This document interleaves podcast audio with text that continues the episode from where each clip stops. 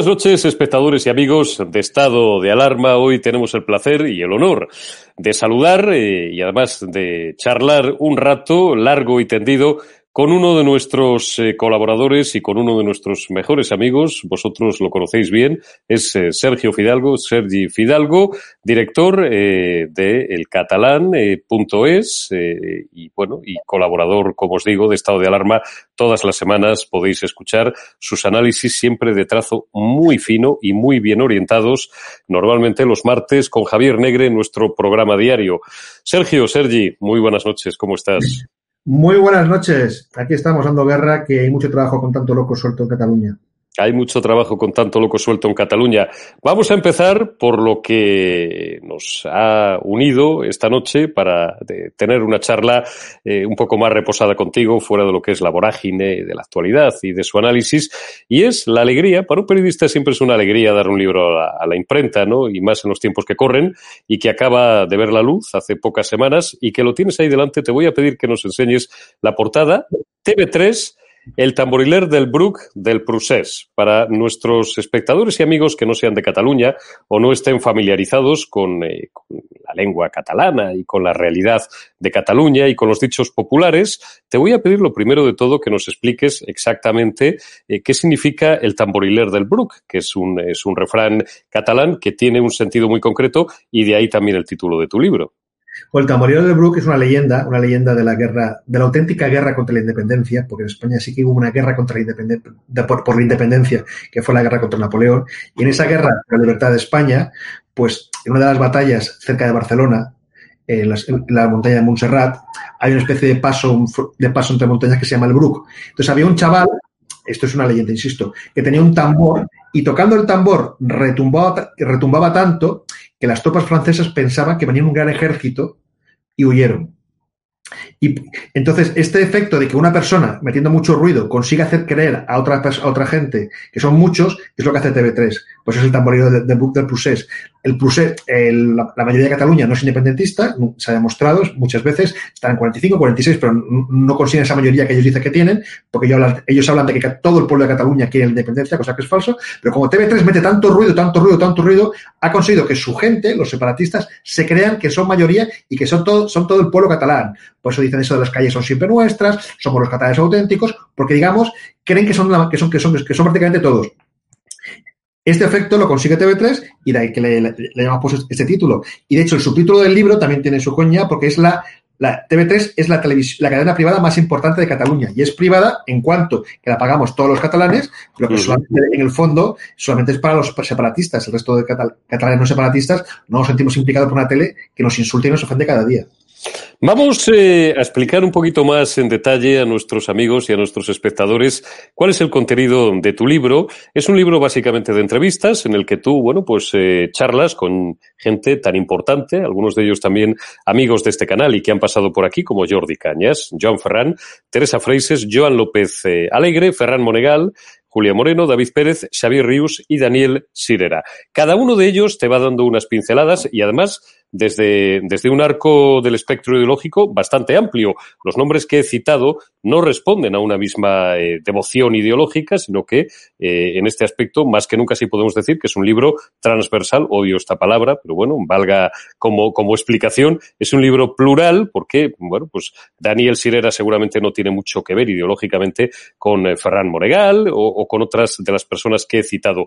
Eh, hay una de las frases de uno de tus entrevistados que a mí me llamó particularmente la, atención, atención cuando leí tu libro y es que si algún día los catalanes llegamos a las manos, decíais o, o te decían, será por TV3 o entre otras cosas por TV3. Qué terrible que una televisión pública, aunque como tú dices funciona como una privada, pagada con los impuestos de todos los catalanes y por tanto con dinero público también de todos los españoles, sirva para enfrentar y para radicalizar y para, iba a utilizar un, término grueso, para cabrear a la gente y bueno, pues llegarles a, una situación de crispación social como la que se vive.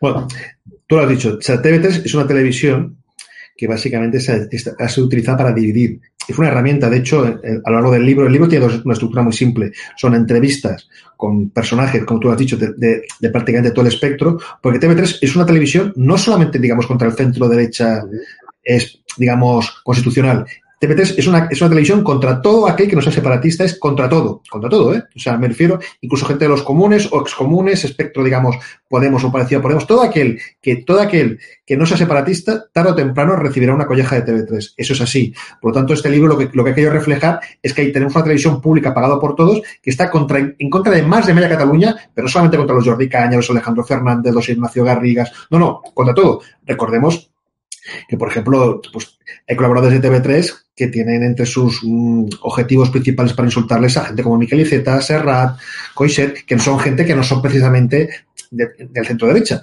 Con lo cual TV3 es transversal en el sentido que insulta a todo aquel que no sea separatista. Entonces, el libro tiene esta parte de personas muy amplias, expertos, que desde, diferentes puntos de vista, desde el regulador como Sirera, que forma parte del CAC, que, regula la televisión en Cataluña, o gente como Monegal, que es crítico de televisión, a políticos que han trabajado en el Parlamento supervisando y controlando, controlando a gente como Julia Moreno, que es la presidenta de Sacabat, que ha sufrido la acción de TV3. Y hay una parte final, una especie, digamos, de postre de, o de guinda, que es lo que llamo diccionario de TV3, que son casos concretos de abusos o de situaciones o de personajes que se han pasado de, se han pasado de rosca en TV3. Con lo cual no solamente es un libro de, testimonios, sino que también, digamos, hay un pequeño análisis final. Entonces, lo que tú dices, eh, ¿para qué sirvió TV3? Básicamente TV3 ha servido, primero, para conseguir que el PUSES llegue a este 47% que consiguieron hace unos años de apoyo social en las urnas. se han conseguido calentar a la gente para conseguir este apoyo de crecimiento, pero luego, cuando han visto que no conseguían la mayoría y que se quedaban ahí, TV3 ha servido para lo que tú acabas de decir para hacer un pietas las filas, para calentar a la gente, para al menos no perder ese apoyo. Y por lo tanto, hay mucha gente que se piensa realmente que el Tribunal Supremo de Justicia de Cataluña o el Supremo son tribunales injustos franquistas que van contra Cataluña. Hay gente que piensa porque los han educado así, prácticamente toda la programación de TV3, desde los telediarios hasta los programas de entretenimiento, se, se machaca este odio a España, pues de que Alejandro Fernández es un mal catalán que, bueno, que odia a España, que, que nació arriba quiere cargar, quiere cargar, perdón, Cataluña quiere cargarse a Cataluña, que, que Garriga quiere cargarse a Cataluña, y Carrizosa o Arrimadas son enemigos de Cataluña, y Z es enemigo de Cataluña, que ella es enemigo de Cataluña. O sea, TV3 ha quedado una lista de enemigos de Cataluña, insisto, básicamente no tanto porque TV3 eh, digamos, tengo una línea oficial, sino porque da voz a gente que hace, lanza estos mensajes y cuanto más bestias son estos mensajes, más protagonismo y más minutos de parrilla tiene, tiene esta gente. Con lo cual, TV3 ha conseguido una especie de altavoz salvaje en la cual cuanto más insultes a la gente que no es separatista, más posibilidades tienes de prosperar. Y por eso es muy posible que lleguemos, si algún llegamos a las manos, TV3 tenga la culpa, porque realmente, claro, el telespectador que está en Manresa o en Vic o en Gerona, viendo cada día TV3, porque TV3 se ha conseguido, se ha convertido prácticamente en la en el telepravda para cierta gente y solamente ven esa televisión, claro, si cada día y cada hora te machacan que España es una dictadura y que los gente, la gente del PSC, del PP, de Ciudadanos o de Vox son fascistas, al final, pues si un día le pega una hostia a alguien, esa, la persona que la dé se sentía legitimada porque está pegando a un fascista, según, claro. según la han vendido. Por de ahí este comentario que yo creo que es muy acertado. Es un comentario acertado. Vamos a, eh, esto es como, como en los chistes malos de la mili, vamos a dar una buena noticia y una mala. Eh, empiezo por la buena. La buena es que en el mundo en el que estamos instalados, eh, pues cada vez, digamos, los medios generalistas y las televisiones generalistas van ocupando pues un espacio menor, de ahí la eclosión de canales como Estado de Alarma y una miríada de canales y de televisiones por YouTube o, por otros medios digitales y el hecho además, concatenado con este, de que eh, esas televisiones generalistas, ya que estamos hablando de, de este formato de medios de comunicación, queden cada vez para un público de mayor edad. Por tanto, en teoría, y solo en teoría, la eh, capacidad de influencia, o en este caso de hacer daño, de crispar y de encabronar, discúlpenme nuestros amigos la expresión, a la sociedad, es menor, porque es un público, insisto, cada vez mayor. La mala noticia, ¿cuál es? Bueno, pues que esta gentuza trabaja también y están también muy formados y de forma muy eficaz en las redes sociales y en los nuevos canales de comunicación que existen hoy en día. Es cierto, por ejemplo, uno, de los efectos más curiosos que se ha producido durante el PUSES, la parte, sobre todo la parte, digamos, justo posterior a, la, a la sentencia, al encarcelamiento por prisión preventiva de Junqueras y todo el resto de gente, a partir de octubre de 2017 hasta el 2020, lo que se vio es que buena, mucha de la gente que se iban a las manifestaciones a favor de lo que ellos llaman políticos presos o presos políticos o como que ustedes llamarlo, era gente muy mayor, gente de 60, 70 para arriba. Que es la gente básicamente que ve, que ve, que ve TV3. O sea, TV3 es una televisión ahora mismo de, de gente envejecida, porque la, gente joven no ve, no ve TV3, como tampoco en muchos casos ve televisión española. Como mucho mejor puede ver algún programa tipo La Voz o cosas así, pero ese tipo de programas muchas veces ya incluso ya, la gente los sigue por redes sociales, no, no, no, ven, no, no ven la televisión convencional. Por lo tanto, es cierto que TV3 tiene este carácter de televisión que poco a poco va, va perdiendo apoyos y de hecho el libro queda reflejado, lo, los expertos lo, reconocen, pero también es cierto que también se mueven rápido, tienen mucho dinero, pero claro, esto TV3 no es estado de alarma. Obviamente, si ellos tienen un, un, canal digital, no se gastan lo que, lo que lo gastáis vosotros, que es intentando poco, con mucho esfuerzo y con mucho trabajo y poco a poco crecer. Esta gente a la que monta un programa, lo hacen a lo grande y gastándose el dinero de tuyo, y el mío. Y las redes digitales, en las, en las plataformas de streaming, están creando una programación propia con personajes precisamente que son más cercanos a la, a la, gente joven. De momento no están consiguiendo mm, grandes éxitos, pero están sembrando. No olvidemos que TV3 nace en el 84 y esta eclosión como televisión, digamos, que sirve de larga masa al procés, le ha costado, treinta y pico años de conseguir ese efecto. Por lo tanto, han ido muy poco a poco y con paciencia y metiendo dinero. Y en las redes sociales están haciendo lo mismo. Eh, ¿Qué es lo que haría falta? Pues que hubiera más, primero que estado de alarma fuera más, más potente y que hubiera programación y que hubiera estados de alarma o, canales similares en Cataluña, propios de Cataluña, que pudieran hacer también esa labor. Porque al final los separatistas no solamente regan TV3, también están regando una pequeña media de medios locales, de medios alternativos, que también les funcionan. Y ese, y ese poderoso aparato de comunicación, que insisto, TV3 o y Cataluña Radio es la punta de lanza, pero que es, se, se, extiende por todo el territorio catalán con multitud de medios mm, de ámbito local, comarcal, incluso general, es lo que nos falta al bando no, separatista que estamos, pues, pues bueno, pues vosotros como estáis, nosotros, catalán punto es como está, y todo el mundo como está, con cuatro medios intentando sobrevivir. Y la batalla es esa, conseguir, dar, conseguir intentar crecer para contrarrestar estos mensajes. Porque Televisión Española no lo va a hacer porque simplemente están en otras guerras. Y Telecinco están, están, en, están en el entretenimiento, no están tampoco en estas guerras. Claro, ahí no. quería ir. No, no quiero meterte en excesivos líos, eh, Sergio, porque todos colaboramos en, en, en, varios medios o en muchos medios, ¿no? Pero hasta qué punto los, eh, bueno, pues la, en este caso, Radio Televisión Española, ¿eh? por, por hablar en plata. Televisión Española o Radio Nacional de España en Cataluña. Eh, es que esto de medios españolistas me, me, parece una expresión absolutamente indigna, ¿no? La Radio Nacional de, España, la pública, que yo conozco muy bien, y la Radio Televisión Española, la Televisión Española Pública, ¿hasta qué punto en Cataluña han renunciado a, a no, no, no, no a hacer propaganda política, a dar, la, a dar la batalla de que Cataluña es una parte absolutamente indisociable de España, de que Cataluña sin España no sería Cataluña y España sin Cataluña no sería España. Fíjense ustedes qué cosa tan tremenda y tan fascista acabo de decir cómo los medios públicos del Estado español, antes llamado España, que a algunos nos sigue gustando llamar España y que se nos llene la boca con esa palabra, han renunciado a dar la batalla en Cataluña.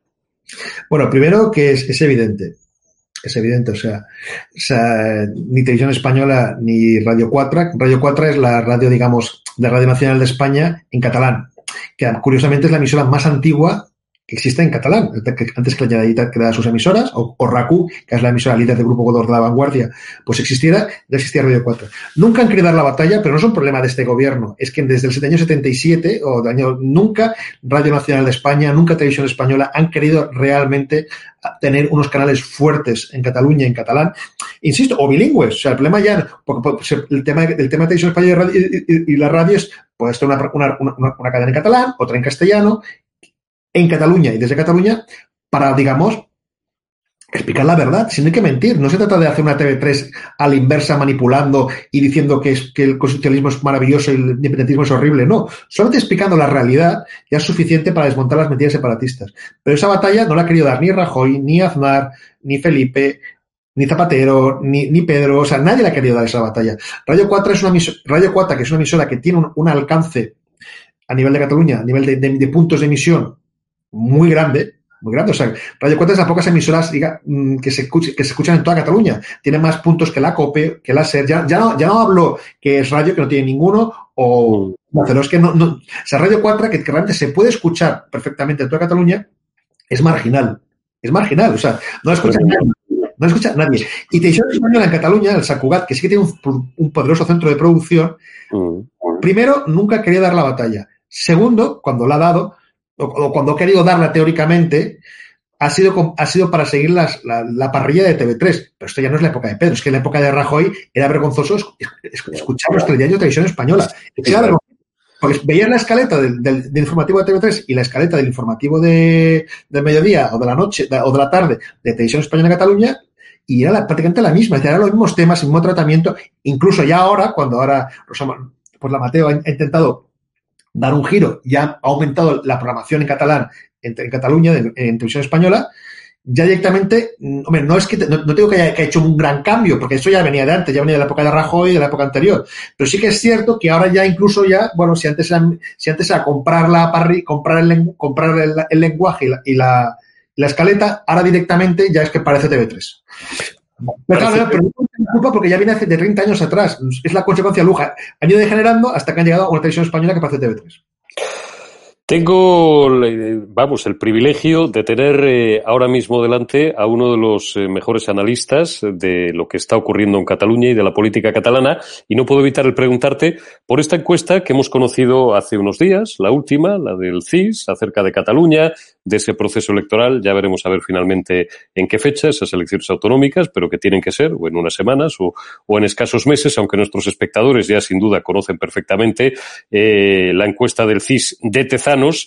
Te voy a pedir que nos hagas una pequeña exégesis o una pequeña valoración de los aspectos que más te hayan llamado la atención dentro, insisto, de la escasa, tirando a nula credibilidad que tiene ya desde hace muchos años esa gran institución, por otra parte, con grandes profesionales que yo conozco, pero muy mal dirigida, dirigida siempre política y sectariamente, y en los últimos años, en este caso, por José Félix Tezanos. ¿Cómo ves los resultados de esa encuesta y cómo ves en general el panorama político catalán, eh, digamos, la foto fija de estos últimos días y de cara a esas autonómicas? Está muy claro, a ver, las dos grandes encuestas que han teóricamente conformado lo que se ha llamado el efecto ILLA, el, PSC como posible ganador de las autonómicas, han sido la, tanto la de Tezanos como la del Proyecto de Cataluña, que es un medio muy, muy, afín al PSC. entonces, por lo tanto, la credibilidad es relativa. Pero yo sí que me creo que el efecto ILLA existe, no tanto por lo que diga el periódico o lo que diga el CIS, sino por lo nervioso que veo el separatismo y eso es cierto. Cuando ves de repente que el separatismo, que lo da todo por muy hecho, se empieza a movilizar, primero para cargar contra, contra, contra ella y dejarse en su pelea interna que tiene. Y segundo, para mm, intentar negar lo que ellos lo que ellos creen que no les interesa, me hace pensar que aunque no, no creo que sean los extremos de, de ganar holgadamente, como están diciendo estas dos encuestas, sí me creo que algo hay, que hay cierta subida que hace con que el PSC aún no esté de primera opción, sí que esté muy cerca. Sí que esté muy cerca. Me creo, este nerviosismo separatista me, lo hace, me hace pensar que el PSC sí que, sí que está subiendo gracias al efecto del, ministro como candidato. Mm, sea bueno o sea malo, mm, bueno, claro, yo sí, eso ya depende de cada uno. El PSC ha demostrado históricamente que es un partido que tiende a pactar con el nacionalismo, con lo cual no tiene, no tiene por qué ser bueno precisamente que suban, pero claro, cuando estamos hablando precisamente de que el separatismo ha enloquecido, que tenemos a gente como Laura Borrás, que es que es directamente, bueno, es ya, como, no, sé, no sé cómo explicarlo, pero, o Canadell.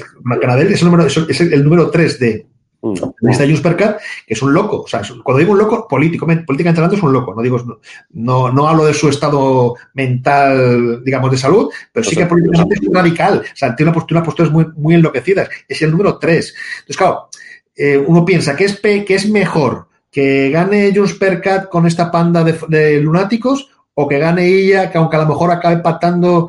Pues, yo tengo, tengo ciertas dudas, insisto. De porque al final, claro, tampoco sabes muy bien lo que va a hacer el PSC. Es que no lo sabes. A mí el PSC, mucha gente del PSC me, ha asegurado que no van a pactar con la izquierda. Es lo que me, lo, juran, ¿eh? O sea, yo, cuando pregunto, no, no, no lo vamos a hacer jamás porque ya, porque tenemos la experiencia del anterior tripartito que casi nos hundió. Y eso es cierto que el anterior tripartito de Montilla dejó al PSC al borde de la, al borde de la desaparición. Bueno, no sé. completamente. Completamente. Hay un dato que es muy interesante, que sí que, que, sí que, que, en clave nacional sí que es muy más, a lo mejor casi más importante. Es el tema de cómo, según el CIS, Vox sorpasa al PP. Claro, pues, se puede pensar, bueno, esto a Tezanos le interesa porque le interesa castigar al PP y por lo tanto sube la expectativa de Vox. Pero es que yo insisto, yo también eso, yo, por la sensación que tengo, por los datos, por la gente con la que hablo, yo ya defendí, además hice un artículo en OK hace unos días, que yo creo que Vox va a conseguir un gran resultado y que el sorpaso del PP no es una quimera, sino que es más que posible. Por lo tanto, estos dos elementos me hace pensar que por una vez Tezanos, en vez de hacerse una flipada, ha hecho una encuesta que, que, responde más o menos a la realidad. Porque sí que me creo que el PSC va a conseguir un buen resultado y sí que me creo que Vox posiblemente pase al PP. No me creo el resultado de la CUP, me parece demasiado bueno, teniendo en cuenta que ni Junts Cat ni Esquerra se, se hunden. Y el resultado de Ciudadanos, que teóricamente está entre 13 y 15, que teóricamente es mucho más lo que ellos esperaban, me lo empiezo a creer también porque Ciudadanos, curiosamente, que es un partido que en tres años ha hecho una labor muy, muy, muy, muy, muy, muy poco productiva en el Parlamento, en los últimos tres meses han espabilado. Y este efecto a lo mejor final, como el estudiante que a última hora empieza a estudiar como loco y al final puede casi aprobar, me hace pensar que mejor Ciudadanos sí que salva los muebles. Hombre, salva los muebles. Yo te voy a hacer una confesión que además tú sabes porque tenemos grandes y buenos amigos y amigas comunes. Eh, a mí, Ciudadanos, me daría mucha pena que se hundiera en Cataluña. Yo estuve, pues, eh, aquella gran noche electoral de 2015, eh, justo encima de la estación de Sants, eh, bueno, que fue, digamos, la entronización, ¿no? Y, y, y elevar a los altares a, a, Inés Arrimadas. Recuerdo aquella, aquella gente con, con mucho corazón y con mucha euforia gritar cosas como Coleta Morada aprende de Arrimadas, ¿no? Era cuando le llamaban Coleta Morada porque Pablo Iglesias puso un poco de moda queriendo tener una gracia perfectamente descriptible por lo demás en los mítines, aquel lenguaje un poco de, indio, ¿no? Me daría mucha pena, digo, que aquel gran movimiento, que aquella gran ilusión que fue Ciudadanos, un partido muy necesario, que dio la batalla eh, o que entró con valentía y con mucha fuerza en todos los huecos que iba dejando el Partido Popular, se hundiera, ¿no? Y además tengo el mayor aprecio por Carlos Carrizosa y por Ana Grau, que se acaba de incorporar eh, desde el mundo del periodismo a la política, como ella eh, creo que bien ha dicho, ¿no? A lo mejor es el momento de comprometerse, de dar la batalla, pero fíjate que tengo para mí que ojalá fueran esos 13 o 15, no estoy yo seguro, porque al estar tan polarizada ahora mismo la sociedad catalana, como lo está por ende la sociedad española, como que los matices no se entienden bien, ¿no? Y entonces a lo mejor hay mucha gente, ¿por qué tengo yo la sensación de que mucho voto de ciudadanos, como tú bien, bien insinúas y bien dices, mucho no, masivamente es el que está nutriendo a Vox. Tengo esa impresión. Hay gente que a lo mejor desde un análisis más simple no lo entiende y piensa que el trasvase natural es del PP a Vox. Cuando yo llevo años demostrando también a nivel nacional, porque conozco muy bien ciudadanos prácticamente desde que no existía o desde que no existía a nivel nacional y conozco a muchas de las personas que lo han ido conformando, el trasvase más natural paradójicamente es de ciudadanos a Vox. Sí, eh, eh, Ciudadanos, Ciudadanos, consiguió mucho, consiguió mucho voto en el 2017. Gente que no quería votar al PP, bien porque no sé, porque el PP tiene una imagen muy, muy marcada de centro derecha clásico, de, de empresario. Y hay gente que esto de votar al empresario no le gusta. Entonces, en el 2017, a, a la hora a la hora de votar contra el separatismo, entre que en aquel, en aquel momento gobernaba Rajoy, por tanto era el gobierno que no paró el golpe, y que tiene este componente el PP del Partido Conservador clásico, hubo mucha gente que, que, que, venía del PSC, de los comunes o de la abstención, que se fue directamente a Ciudadanos. Era el voto del cabreo, el voto de vamos a parar separatismo. Y se lo llevó todo y por tanto Arrimadas arrasó. Ese voto, mucho, mucho, parte de ese voto se va a quedar lamentablemente en casa. Tenemos que conseguir que esa gente vaya a votar. Pero, parte, pero otra parte de ese voto, de, que ha visto que Ciudadanos no ha sido ese partido útil para parar separatismo, pues, pero están, y están cabreados, pues no van a volver al PP ¿Por qué? Porque no considera al PP como su partido natural. En cambio, Vox, que es un partido nuevo, que es un partido que hasta ahora no, no tiene tacha, porque no, no, no, está en el Parlamento, es más fácil de votarle. Entonces, por tanto, buena parte, y además lo tengo comprobado, o sea, amigos míos y que te conozco que votaron a Ciudadanos en el 2017, uh -huh. se pasan directamente a Vox. Pero se pasan directamente es directamente. Entonces, por eso yo tengo ese, y aparte, que ahora mismo el voto del enfado, pues claro, el que está muy cabrado con el separatismo, pero muy cabrado. Y lo de que, que no es que sean a lo mejor para hacer 30 diputados, pues sacar entre 9 y 10. O... Bueno, pero sería brutal, pues fíjate, parten de la nada, parten de cero, claro. claro. Es, ese, voto del, ese voto del enfado, claro, no quieren votar a un partido que en Madrid han votado, ha votado, por ejemplo, con Pedro Sánchez.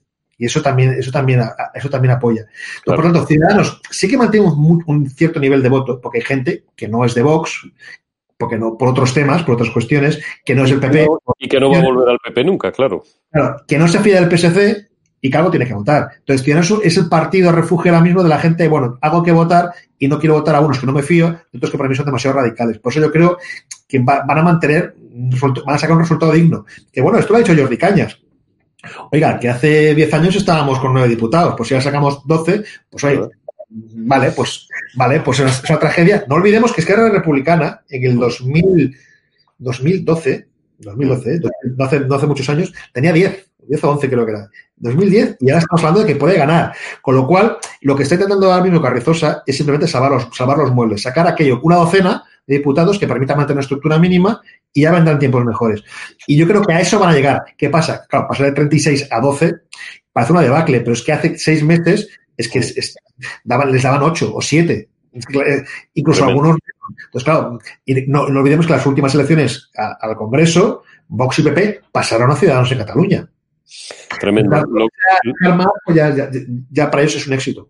Lo que parece, y no quiero volver a, llevarte el toro a ese caballo, lo que claro parece lejano es que eh, el bloque constitucionalista, digamos, por decirlo así, pueda volver a llegar eh, a ser, mm, a superar la mitad más uno del bloque abiertamente independentista. ¿Y por qué? Pues ni siquiera me parecen relevantes los comunes o, o en Comú Pudem, o como se quiera ir llamando sucesivamente ahí la marca de, la marca de Podemos. Claro, ahí el que desequilibra, y no quiero, te digo, porque ya hemos hablado largo y tendido del PSC y no creo que merezcan más minutos, lo que desequilibra la balanza siempre es el PSC, que es un partido que no es fiable, que nunca sabes hasta qué punto es un poquito independentista un ratito por la tarde, un poquito nacionalista, un poquito españolista, este rollo famoso de las dos almas del PSC y tal. Y claro, entonces parece que, eh, no quiero rematar de una forma fatalista, pero parece que es que Cataluña está perdida por lo menos durante décadas.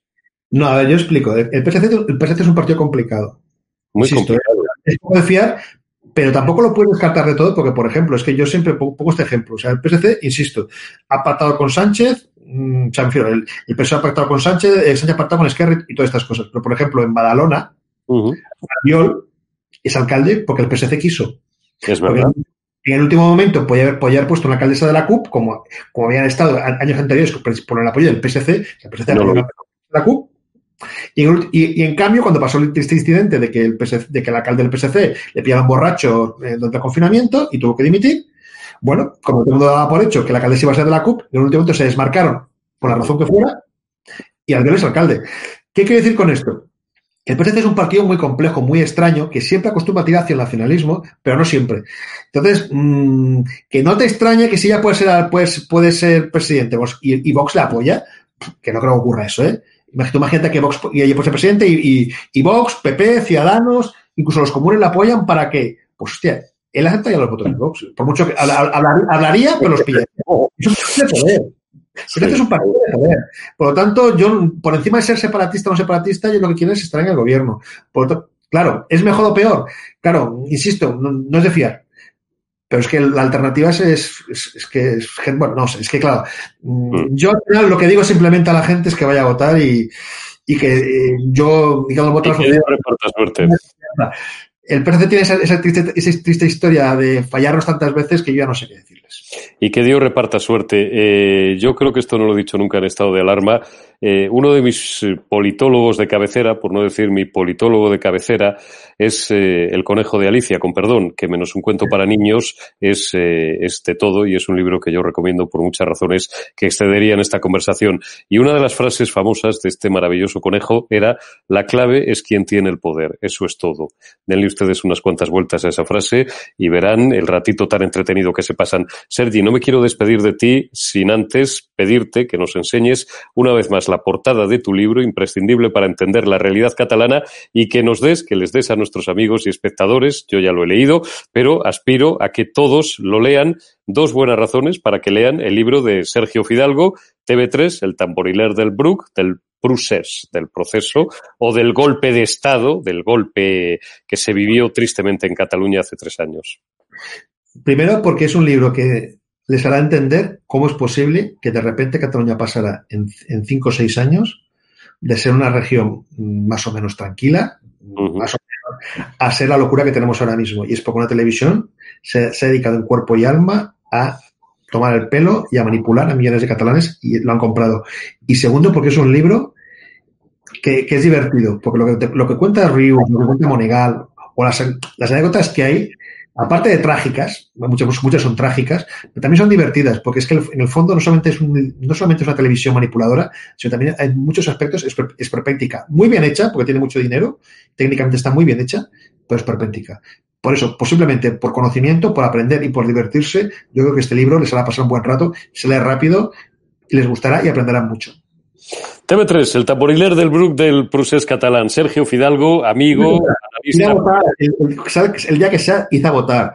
Vox, PP, lo que, lo que sea, pero hizo a votar, que no gane el separatismo que no os quedéis en casa. Es muy importante. La abstención es la muerte negra para los que defendemos al Estado de Derecho, la libertad, la democracia y, en el caso de Cataluña, una idea de España y una idea tan simple, pero a la vez tan fuerte y contra la que nunca podrán, por más que lo intenten, y es que España no sería España, no será nunca España sin Cataluña y Cataluña no podría ser Cataluña sin España. Sergio Fidalgo, muchísimas gracias, amigo. Un auténtico placer y nos vemos en el próximo debate. Muchísimas gracias, Sergi, y mucha suerte con tu libro.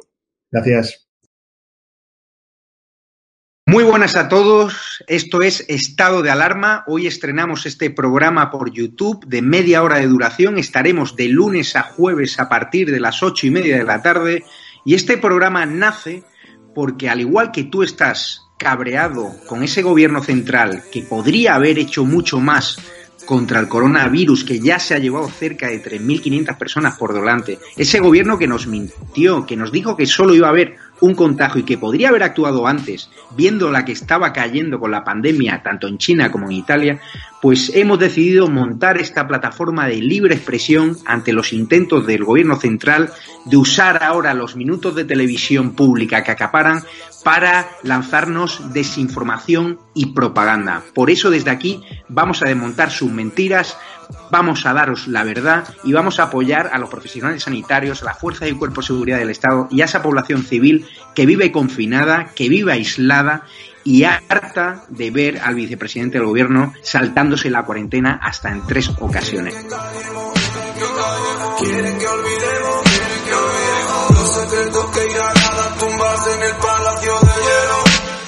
Muchas almas vuelan a diario, millones de velas en los santuarios, demasiadas cruces en el calendario, un país entero contra un adversario, hospitales con mares de voluntarios, todos los balcones llenos en mi barrio, aplausos que se escuchan hasta el planetario para ángeles vestidos de sanitarios.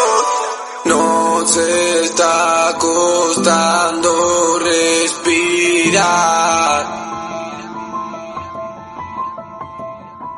Nuestro mundo paró de girar.